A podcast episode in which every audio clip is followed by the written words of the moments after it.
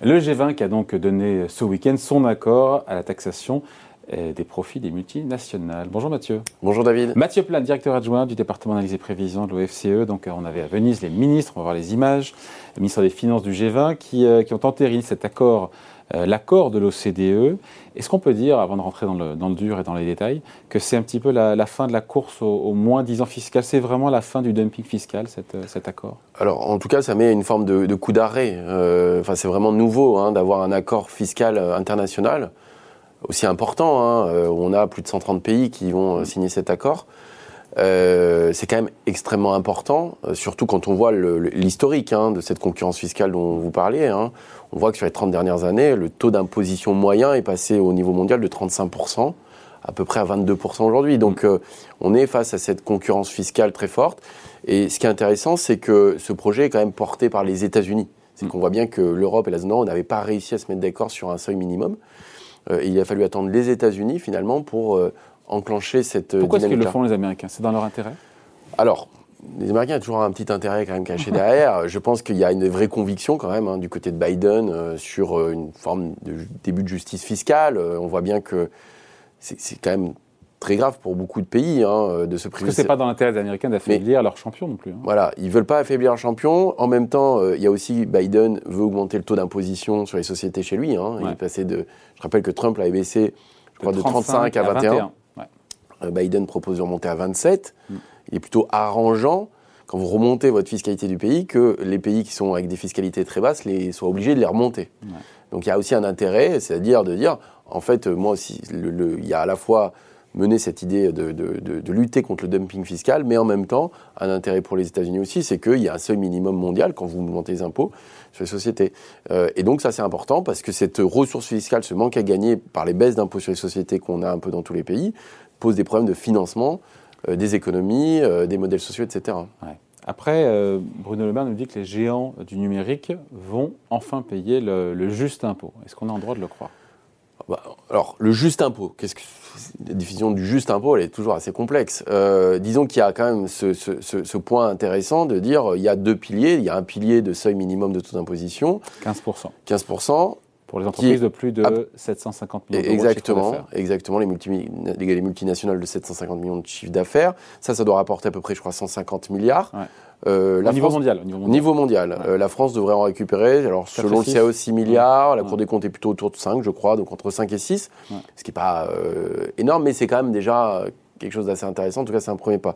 le premier pilier qui est un peu différent, c'est de dire, en fait, pour les 100 plus grandes multinationales, et notamment ça vise les géants du numérique, il faut re-répartir les droits à taxer euh, qui sont pas bons parce que droits taxés. Droits taxés, c'est-à-dire qu'aujourd'hui, si vous n'avez pas une présence physique mais que vous vendez euh, en France, euh, mm. typiquement Amazon, Google, Facebook, vous allez payer peu d'impôts et vous serez, vous allez payer les impôts là où il y a votre votre siège globalement, donc vous les paierez plutôt en Irlande.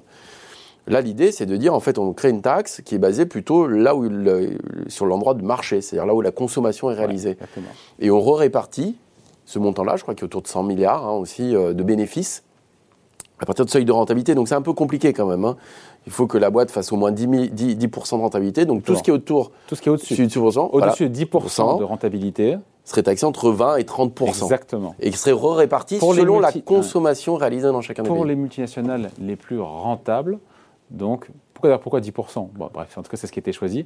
Au-delà d'une rentabilité de 10%, Exactement. il y a un taux d'imposition de 20 à 30% pour, qui irait donc dans les pays où se réalise la consommation La consommation finale. C'est-à-dire. Euh, on peut calculer ça On peut calculer euh ah bah, Il y, a des, euh, y a des montants de chiffre d'affaires mmh. qui existent.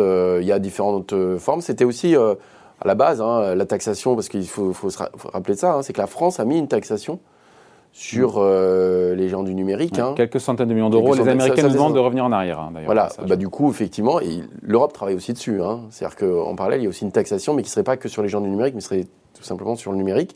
Donc il y a pas mal de strates qui se superposent, mais c'est vrai que c'est identifier en fait la base fiscale, ce qui n'est pas évident, parce que ces gens du numérique, géants du numérique ont cette possibilité euh, de délocaliser assez facilement euh, les profits par rapport au lieu de consommation, et donc il y aurait à nouveau une répartition. Euh, de euh, cette taxation au niveau mondial. Alors, d'après les calculs, la France récupérerait pas grand-chose. Parce qu'il faut savoir que dans les 100 plus grande multinationale. Eh ben, il y en a des françaises aussi. Il y en a des françaises, ils ne sont pas des gens du numérique. Voilà, il y en a cinq, a priori. Ah, c'est qui, c'est LVMH Alors, celle qu'on connaît a priori, c'est LVMH, L'Oréal et Air Liquide. mais il se trouve que les champions du luxe, vendent par exemple beaucoup en Asie. ça veut dire qu'on redistribuerait une partie euh, de la fiscalité vers l'Asie. Donc, euh, grosso modo, voilà, l'idée, euh, c'est quand même quelque chose d'extrêmement nouveau et intéressant. Enfin, c'est quand même. C'est une révolution ou pas? On voit Bruno Le Maire, je crois qu'il a qualifié, il faut vérifier, mais comme quoi c'était du jamais vu cet accord, etc. On peut dire que c'est une révolution? Bah, Ou historique en tout cas? Oui, je pense qu'on peut le qualifier d'historique. Alors, même si le taux, encore une fois, de... certains vous diront que c'est pas assez, mais euh, il faut bien que le taux d'imposition de 15%, c'est pas. Il faut bien un début à quelque chose. Euh, voilà, une fois de plus, l'Europe, la zone euro, hein, qui est quand même une zone de très forte concurrence fiscale, parce que je rappelle que dans la zone euro, bien sûr, on a la même monnaie, euh, on a une mobilité parfaite du capital et du travail.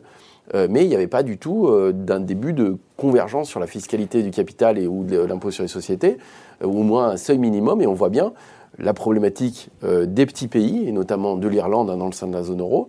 On avait aussi le Luxembourg et les Pays-Bas, hein, quand même aussi euh, d'ailleurs, hein, qui sont euh, qui faisaient beaucoup de rescrits fiscaux avec les entreprises.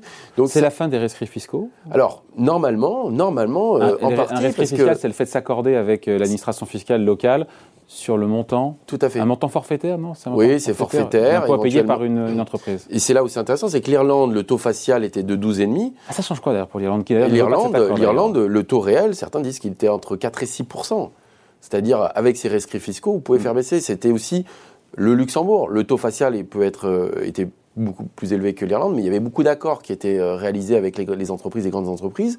Les Pays-Bas avaient des montages financiers compliqués. Normalement, c'est le taux réel qui doit être payé, doit être au minimum de 15%. Donc ça veut dire quoi, encore une fois? Imaginons en Irlande, on est à 12,5% de taux d'IS. Qu'est-ce qui se passe donc? Alors, ce qui se passe, c'est que. Qu'on prenne avec un exemple. Oui, oui, oui. Bah, c'est-à-dire que. Oui, oui. Non, oui, oui, tout à fait. oui, oui, euh, c'est-à-dire que si vous avez euh, une entreprise française euh, qui a une activité, euh, une partie des profits qui va être réalisée en Irlande ou qui vont être transférés en Irlande, elle paye 12,5%. donc euh, l'entreprise devra payer 2,5% de plus à la France pour arriver au moins à, 15%. Quoi. Donc, le certains disent c'est la fin des paradis fiscaux. Donc, bah alors, ça dépend ce qu'on appelle un paradis fiscal, mais en tout cas, normalement, le seuil minimum est de 15%. Donc après, chaque pays est libre de le fixer euh, au-delà. Hein. C'est-à-dire la France, on voit d'ailleurs, était aussi engagée dans cette euh, course fiscale parce que le taux d'impôt sur société va finir à 25% à la fin du mandat. Il avait commencé à 33%, donc on s'était aligné aussi sur les autres.